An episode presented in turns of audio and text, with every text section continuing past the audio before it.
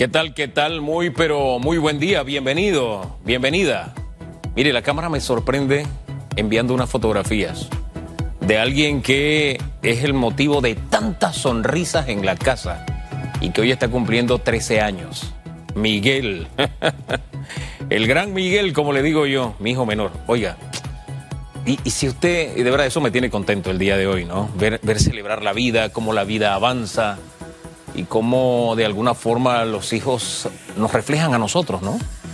Eh, así que quiero comenzar con esa buena noticia, de verdad, porque estaba meditando en tantas cosas. Al, al ver la fotografía, la fotografía tiene esa magia. Cuando usted recorre la fotografía, hay tantas vivencias, ¿no? Y usted sonríe con ellas, con las que sufrió, a veces se a veces se ríe, ¿no? Porque los muchachos lo ponen a correr a uno. Lo que le trato de decir con esto que he pasado en estos minutos previos al programa es que si usted se pone a revisar, hay tantas cosas por las que celebrar que a usted le van a arrancar una sonrisa esta mañana.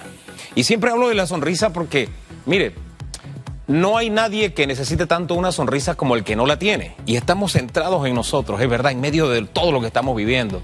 Vamos a pensar en toda esa gente que no puede sonreír el día de hoy. Mire, después del bostezo, la sonrisa es la acción humana que genera más empatía. Usted ve que la gente bosteza y viene el bostezo. Cuando usted sonríe, la gente sonríe. Así que eh, eh, se lo digo para ver si hoy hacemos el esfuerzo y nos contagiamos de sonrisas. La sonrisa nada más mueve al cambio de actitud, al cambio de modo de pensar. Se llena de oxígeno de verdad nuestro cerebro. Comenzamos a ver cosas que no veíamos. Y si usted rebusca, sé que no es difícil encontrar motivos para sonreír el día de hoy. Hay problemas, incluso eso es motivo para sonreír. ¿Sabe por qué? Porque los problemas están allí para solucionarlos. En la medida en que usted le da vueltas al problema, se revuelca en el problema y el problema es todo, y no piensa en la salida, no ve eh, eh, desde, un, desde un ángulo distinto la vida, seguirá dando vueltas en el problema. Por eso que hoy le invito a sonreír, ya con esa actitud, de pronto, oye, esto no se me había ocurrido, y hay una respuesta para lo que usted está necesitando el día de hoy. Confíe en eso, así que levántese con ánimo, levántese con optimismo, con mucha fe y sobre todo sonriendo. Son las 7.32 minutos, vamos a la pregunta que tenemos en redes muy temprano esta mañana. La Comisión de Trabajo de la Asamblea Nacional analiza presentar un proyecto que promueva fuero laboral por un año para aquellas personas que han padecido COVID-19. ¿Usted qué opina? Le reitero, la Comisión de Trabajo de la Asamblea Nacional analiza presentar un proyecto que promueva fuero laboral por un año para aquellas personas que han padecido COVID-19. ¿Usted qué opina? Use el hashtag radiografía como cada mañana. Vamos rapidito a darle un vistazo a las noticias de hoy. Los titulares. Exministra de Salud Rosario Turner brindará asesoría al Mides, anunció el presidente Cortizo. La noticia fue anunciada por Laurentino Cortizo en el programa Cara a Cara de Telemetro. Cortizo dijo que el cambio se hizo por el enorme desgaste de la ministra. Yo no puedo decir que Rosario perdió liderazgo.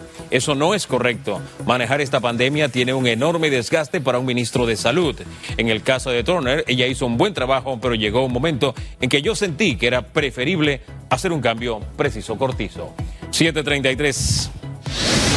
Ministro Francisco Sucre asegura que médicos del Hospital San Miguel Arcángel que agilizará pagos y los dotará de insumos. El ministro de Salud, Luis Sucre, aseguró que la institución continuará realizando nombramientos regulares para las diferentes áreas y que se agilizará el pago de turnos y otros derechos adeudados a profesionales de la salud. Indicó que se acordaron los mecanismos para dotar al centro médico de los insumos y equipos de bioseguridad para el personal. Panamá mantiene 60.296 casos acumulados COVID-19. Se conoció que 1.432 son nuevos contagios, 1.388 pacientes se encuentran hospitalizados, 151 en cuidados intensivos y 1.237 en sala. En cuanto a los pacientes recuperados clínicamente, tenemos un reporte de 34.131. Hasta este domingo, Panamá sumó un total de 1.294 fallecimientos. Son las 7.35 en las internacionales. Sigue el aumento de casos de COVID-19 a nivel mundial. La Organización Mundial de la Salud recibió informes de 15.581 infecciones confirmadas por COVID-19 y 635.173 muertes. Estados Unidos es el más afectado. El país superó los 4.154.000 casos y las 146.143 muertes, según el Centro de Ciencias e Ingeniería de Sistemas de la Universidad John Hopkins. En cuanto a España, el país reportó casi 11.000 nuevas infecciones, las cuales la mayoría fueron causadas en reuniones en lugares recreativos, mientras que Japón confirmó que los casos de COVID-19 superan los 30.000. Hasta aquí los titulares.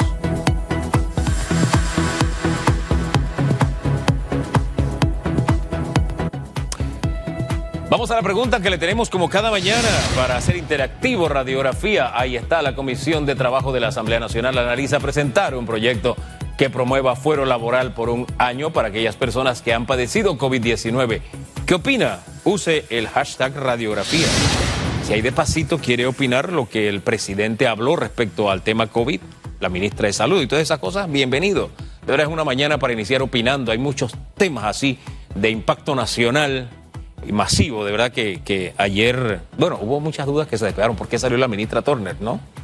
Eh, aunque ahí quedó un gran misterio, parece que hubo algo de, algo le estaba pasando al papá, porque como usted dice, ella es buena hija y usted nos devela, es porque algo estaba pasando y son cosas familiares, personales que hay que respetar. Y también, al final, el presidente de la República es el que designa directamente a su equipo de trabajo, a su ministro, y él sintió hasta aquí y es una decisión que hay que respetar. Son las 7:36 minutos. Vamos a nuestra primera entrevista esta mañana. Nos acompaña Eduardo Ortega Barría.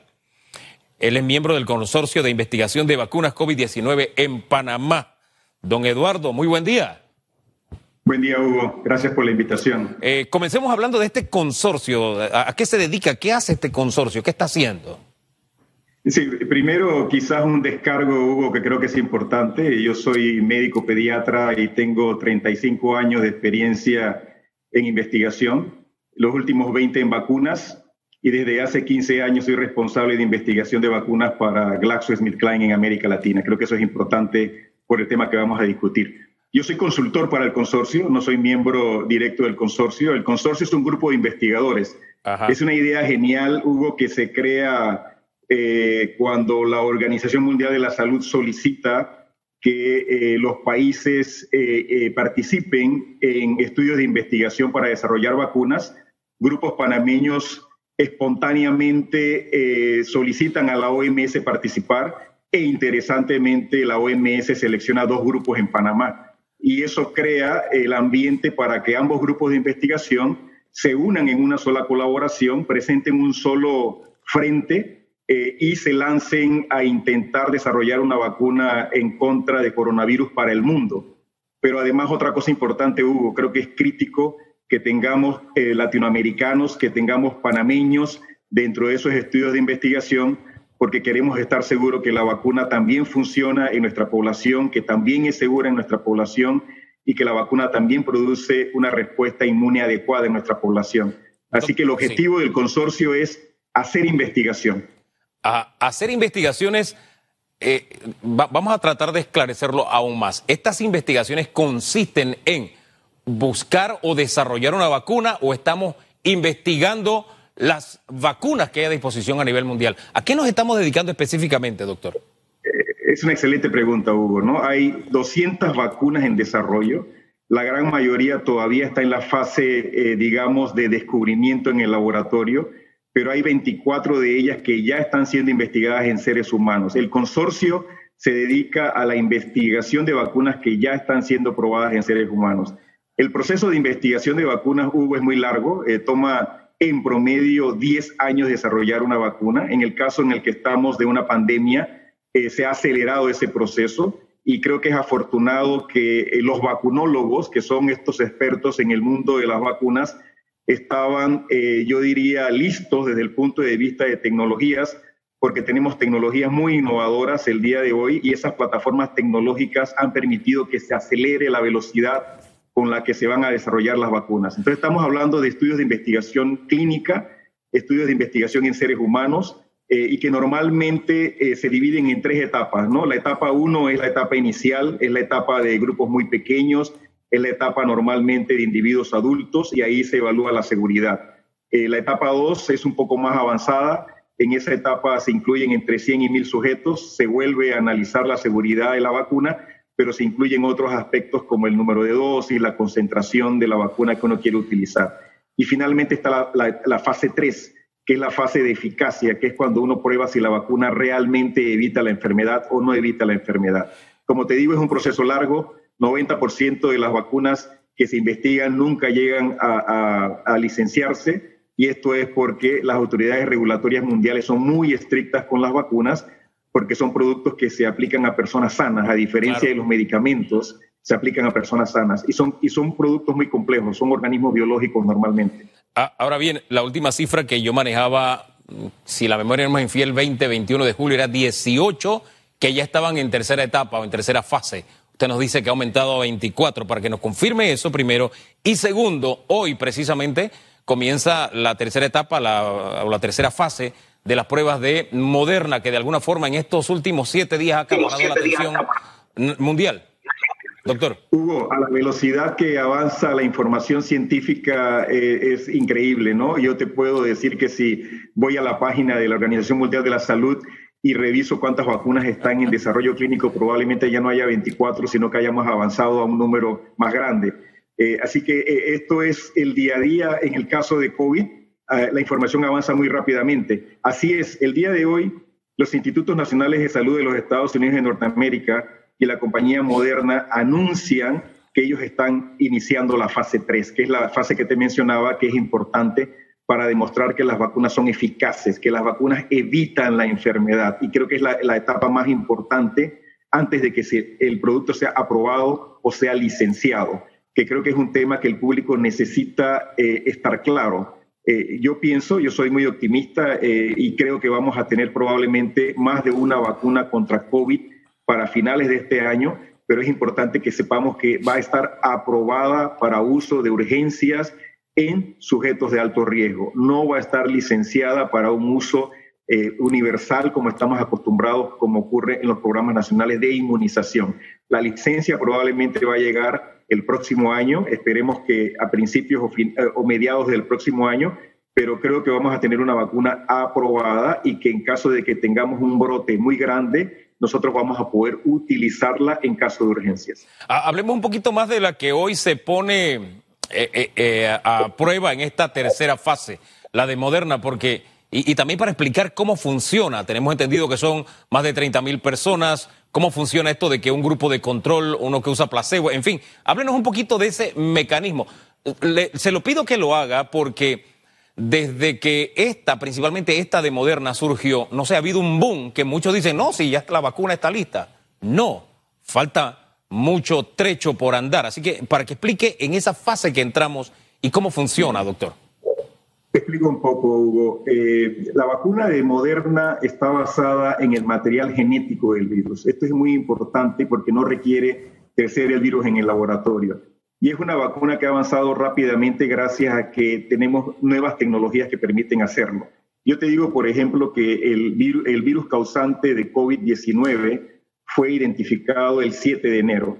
El 11 de enero eh, los investigadores chinos eh, publican la secuencia genética del virus y dos días después, el 13 de enero, Moderna ya tenía su vacuna candidata.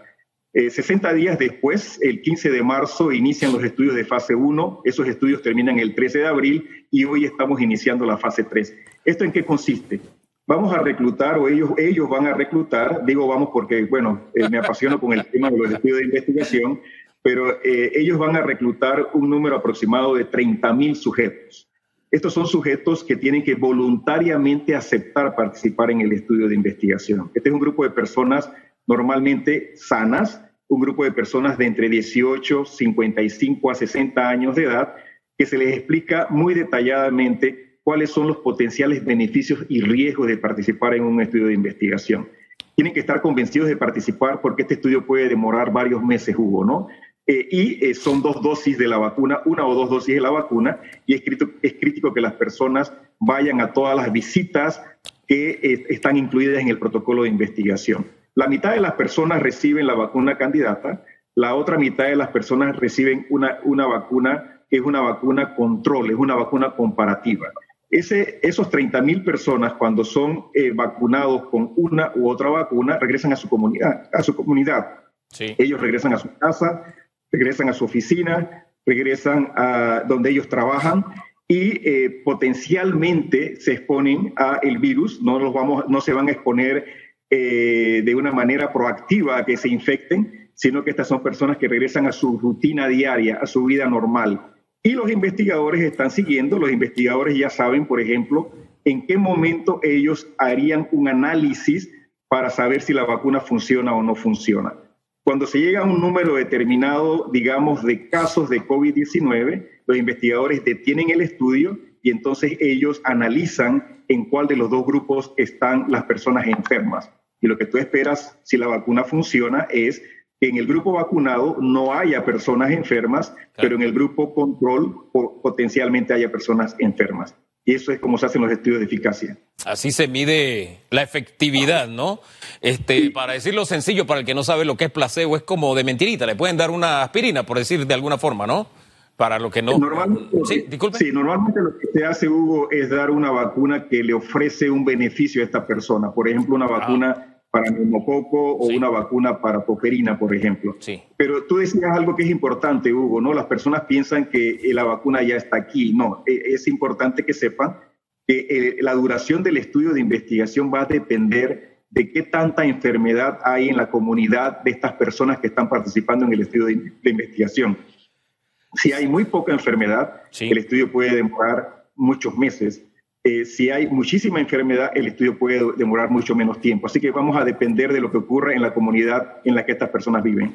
Fíjese, eh, al igual que usted, cuando yo hablo de estos temas, hablo en primera persona plural, porque de alguna forma todos estamos no solamente a la expectativa, sino eh, tenemos todos un mismo enemigo, un mismo enemigo común que, que es el virus. Ahora bien, mientras hay más de 200, unas 200 vacunas, nos dice usted, en prueba en este momento en las diferentes etapas, eh, muchas de ellas, o la gran mayoría de ellas, con seguimiento de la OMS. Eh, me llama la atención que hay otro movimiento y quisiera hablar de él. Es un movimiento antivacuna. Eh, cuando yo recibo un mensaje una vez, dos veces, no le presto mucha atención, pero cuando ya es reiterado, reiterado, reiterado, yo digo, ojo, aquí puede haber una corriente.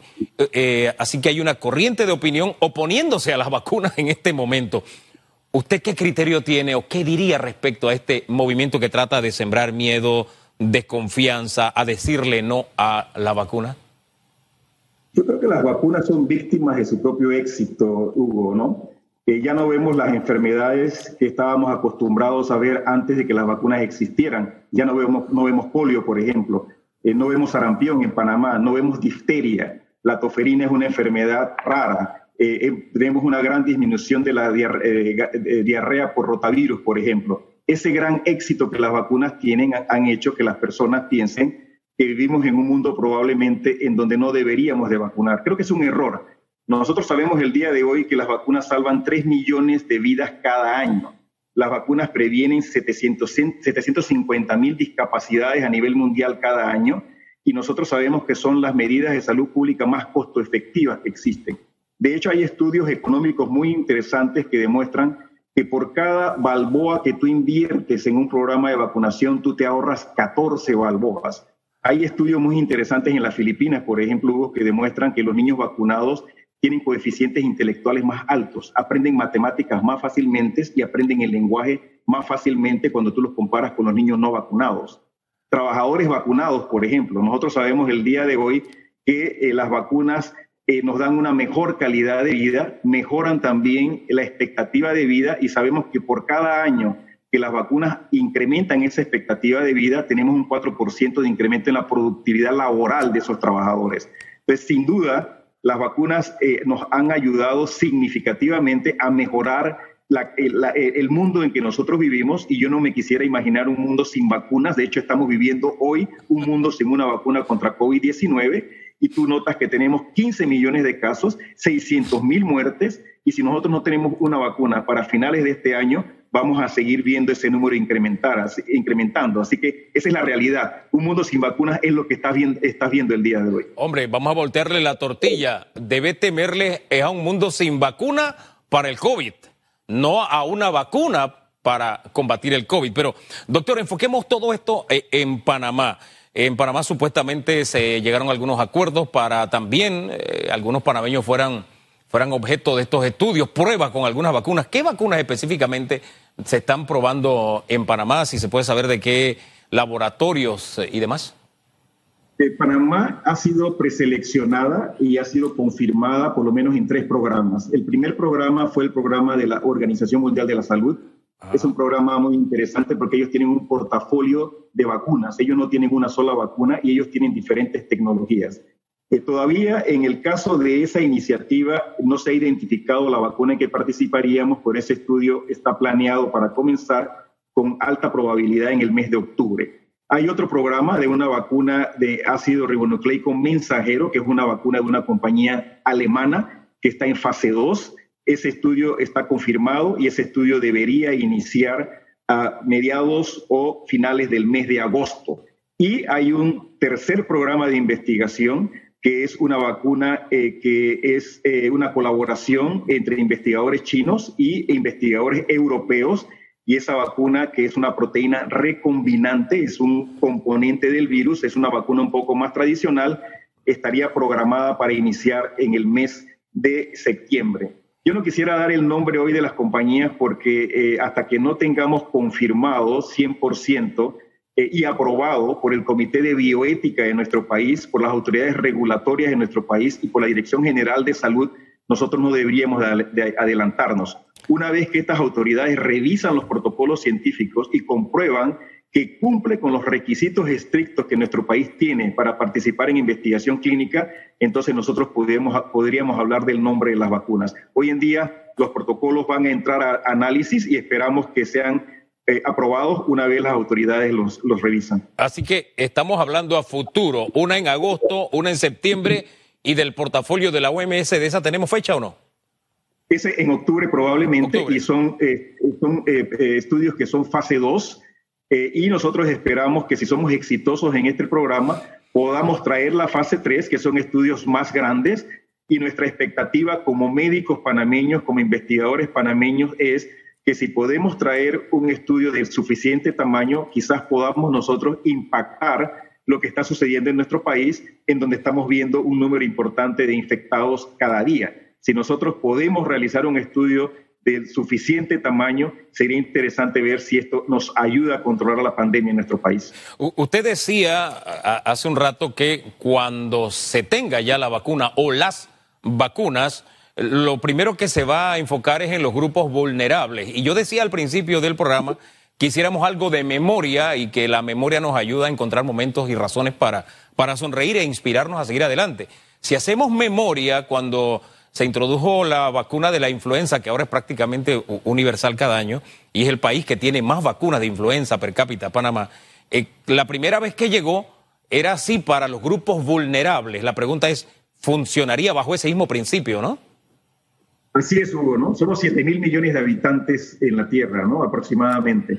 Si las vacunas que llegan son vacunas de dos dosis, estamos hablando de 17 mil millones de dosis de vacunas. No hay una compañía en el mundo el día de hoy que sea capaz de producir todas esas vacunas. Y eh, por eso creo que necesitamos más de una vacuna.